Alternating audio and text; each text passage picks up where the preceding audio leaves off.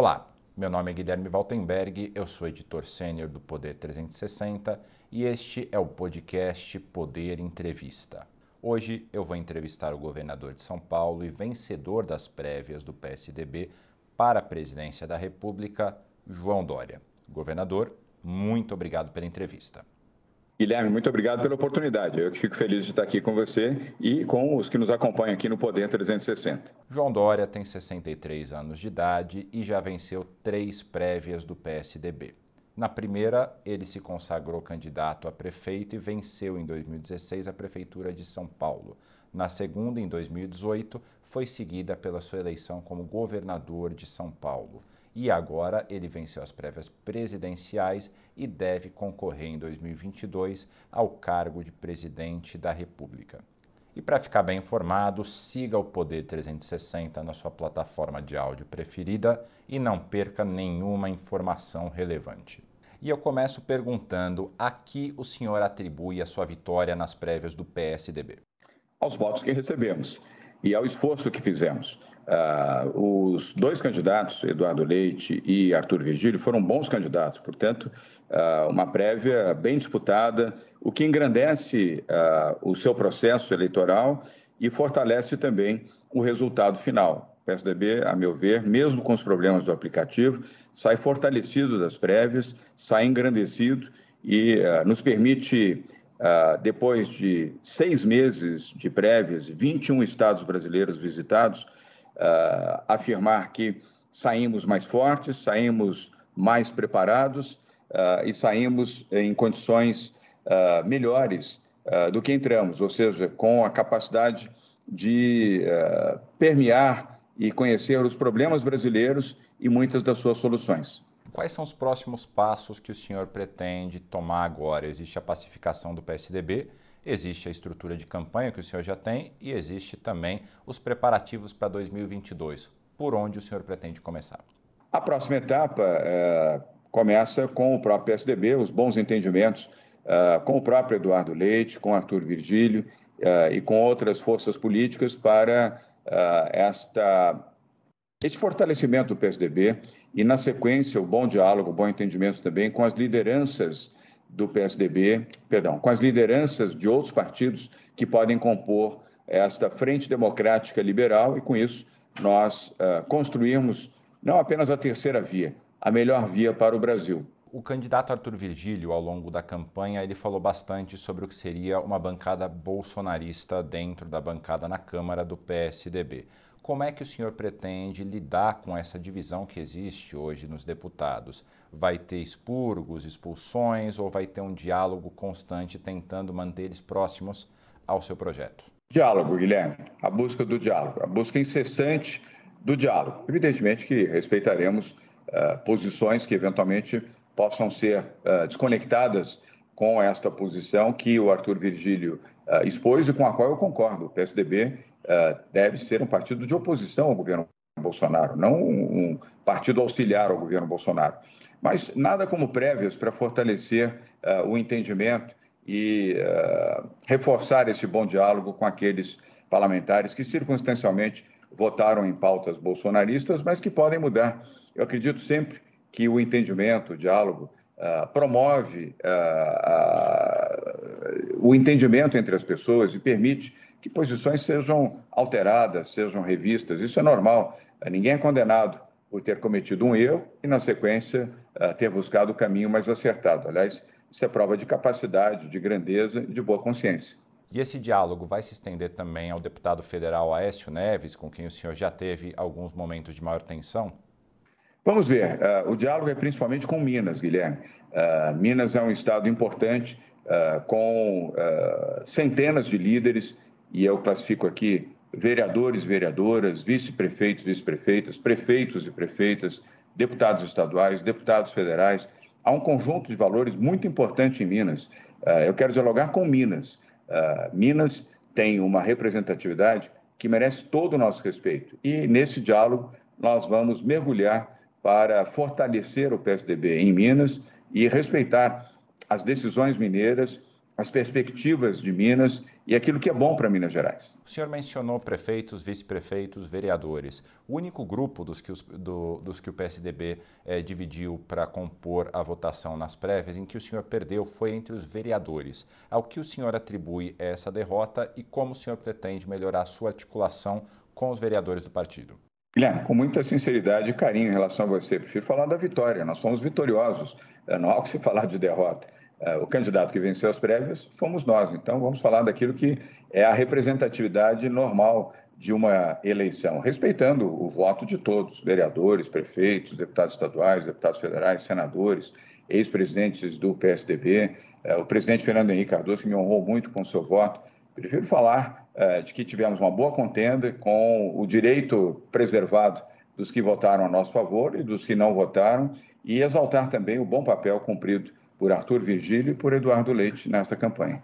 O senhor montou uma estrutura de campanha digna de campanha presidencial, com hierarquização de papéis, com divisão de tarefas e equipes altamente qualificadas e presentes nos estados. Qual é o principal legado que essa estrutura deixa para o senhor agora, tendo em vista as campanhas de 2022? Ótima pergunta, Guilherme. Deixa uma estrutura de campanha preparada Vantagem das prévias, mais uma vantagem. Prévias fortalecem, prévias impulsionam. É a terceira vez que participo de prévias. As únicas três prévias que foram feitas no Brasil pelo PSDB, eu delas participei e tive o privilégio de vencer as três sucessivamente, em 2016, 2018 e agora 2021. Como filho das prévias, eu digo a você, estas prévias agora nos permitiram lançar bases para uma campanha presidencial em praticamente todo o Brasil dos 26 estados e do Distrito Federal, em 21 eu estive, e estive por um bom tempo, não foi uma passagem de horas, foi um tempo uh, substantivo, sempre aos finais de semana, mas uh, com bom diálogo, ouvindo inclusive as demandas dessas regiões, conhecendo melhor os problemas locais e também as alternativas de soluções, sejam econômicas, sejam ambientais, sejam estruturais, seja na área social, uh, seja na área da redução da pobreza para, conhecendo melhor o Brasil, podemos estabelecer um programa para o Brasil. E, ao mesmo tempo, o que você mencionou, uma estrutura física bem montada. Nenhum outro candidato dos que se apresentam neste momento como pré-candidatos, todos muito bons e eu os respeito, mas nenhum uh, formatou uh, essa estrutura como nós formatamos. Uh, nós, inclusive, colocamos pessoas nas regiões mais ermas, mais distantes do Nordeste, do Norte do país, e que agora esses contatos, essas relações e esse alinhamento poderão ser utilizados positivamente para a campanha presidencial de 2022. Nesse meio tempo, antes da campanha inicial, o senhor pretende manter diálogo com esses 21 locais, eventualmente expandir também para os outros estados que ficaram de fora? E como será esse contato? A resposta é sim, não só com os 21 estados que visitamos, mas também mais o Distrito Federal, como aqueles que nós não tivemos oportunidade de visitar, não houve tempo suficiente para isso, mas mantivemos uh, via Skype uh, e de forma virtual contato com as lideranças, prefeitos, vice-prefeitos, deputados estaduais, vereadores, vereadoras e lideranças também. Eles não ficaram desconectados, apenas eu não estive fisicamente presente uh, em seis desses estados, mas virtualmente e fizemos com muita constância também.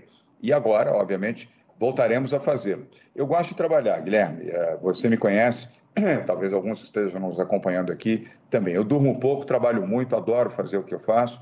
Uh, aliás, trabalho de graça, diga-se de passagem, porque eu dou todos os meus salários para o Fundo Social de Solidariedade aqui em São Paulo, como fiz também na Prefeitura de São Paulo, quando ocupei uh, o cargo de prefeito da cidade de São Paulo. E gosto de arregaçar as mangas e trabalhar.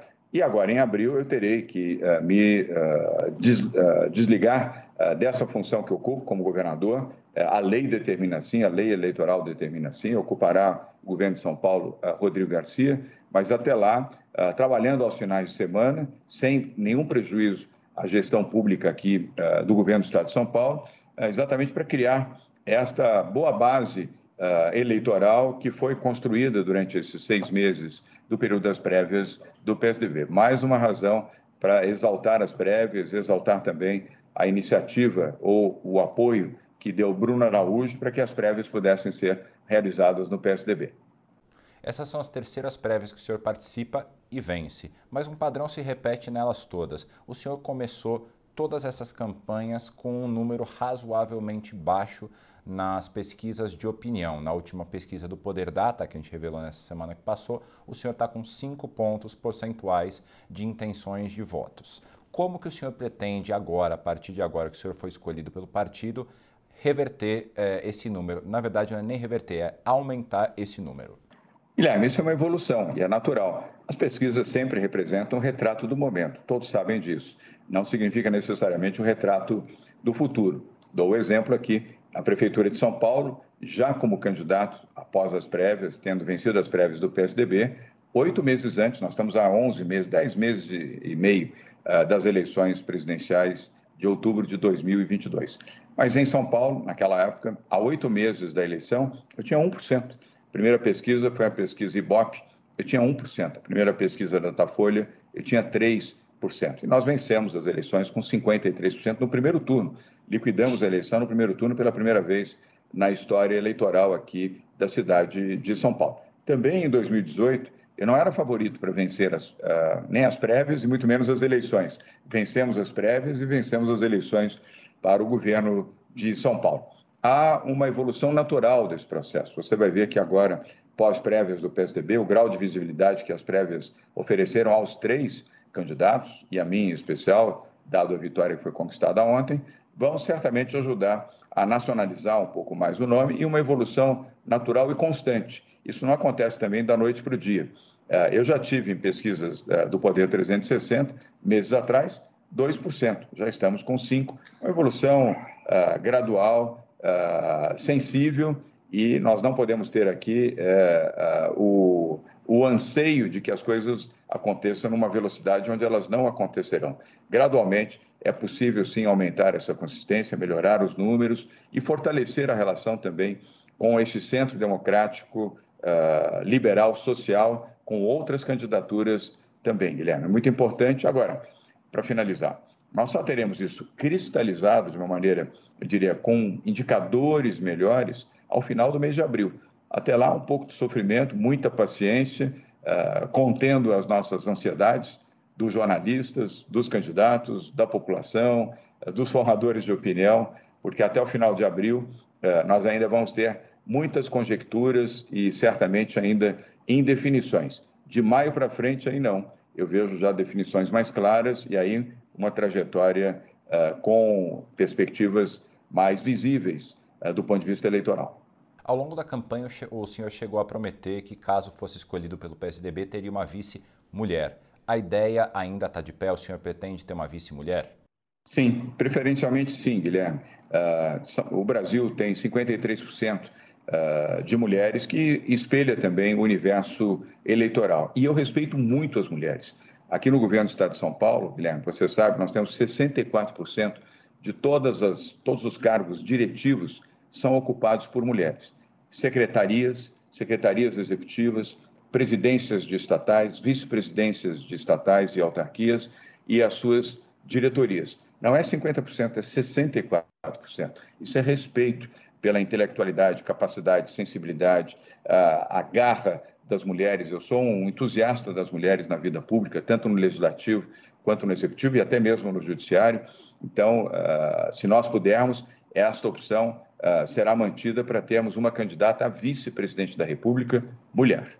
Nessa semana, o MDB lançou o nome da senadora Simone Tebet à presidência da República e não é segredo para ninguém que o PSDB, o MDB, Cidadania, entre outros partidos, têm mantido um diálogo em busca de uma candidatura única. Minha pergunta: ela seria uma boa vice na chapa do senhor?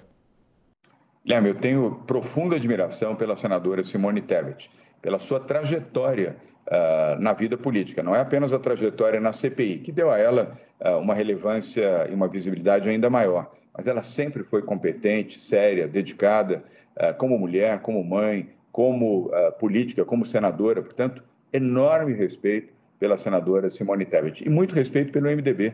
É parte da nossa base aliada aqui em São Paulo, desde o início do nosso governo, desde janeiro de 2019. Eh, Temos uma excelente relação com o Baleia Rossi, que é o presidente nacional do MDB, uma excelente relação com o presidente de honra do MDB, o presidente Michel Temer, e uma excelente relação pessoal com a senadora Simone Tebet. Uh, creio que podemos fortalecer esse diálogo ao longo das próximas semanas.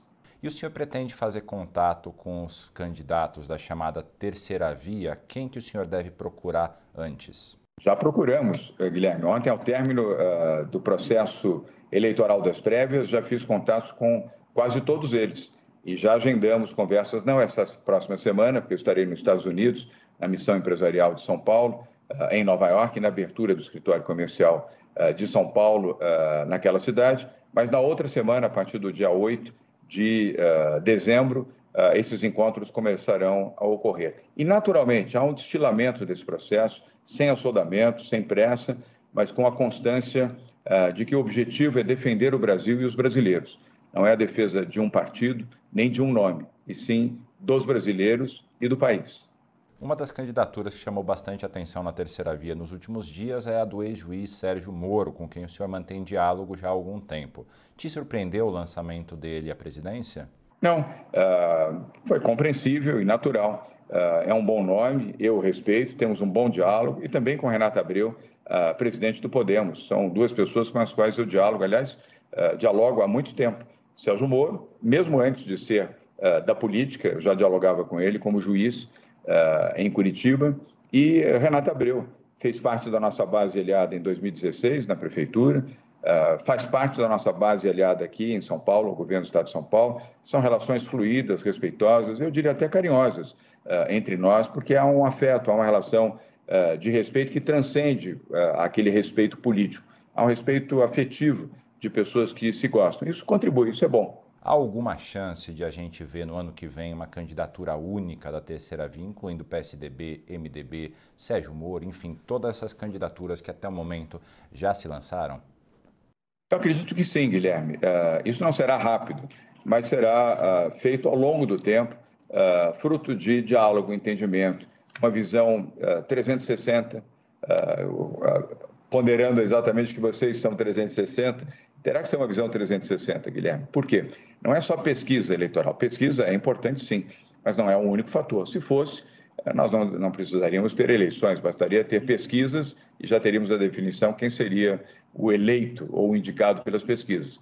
Pesquisa eleitoral, sim. Pesquisa do ponto de vista de quem terá a melhor condição para fazer o enfrentamento com Lula e Bolsonaro. São dois candidatos que eu quero distância, mas eu os respeito. Eu não sou desrespeitoso em relação ao potencial eleitoral de Lula e de Bolsonaro. Eu estarei uh, confrontando com eles em outra linha completamente distinta da extrema esquerda de Lula e da extrema direita de Bolsonaro.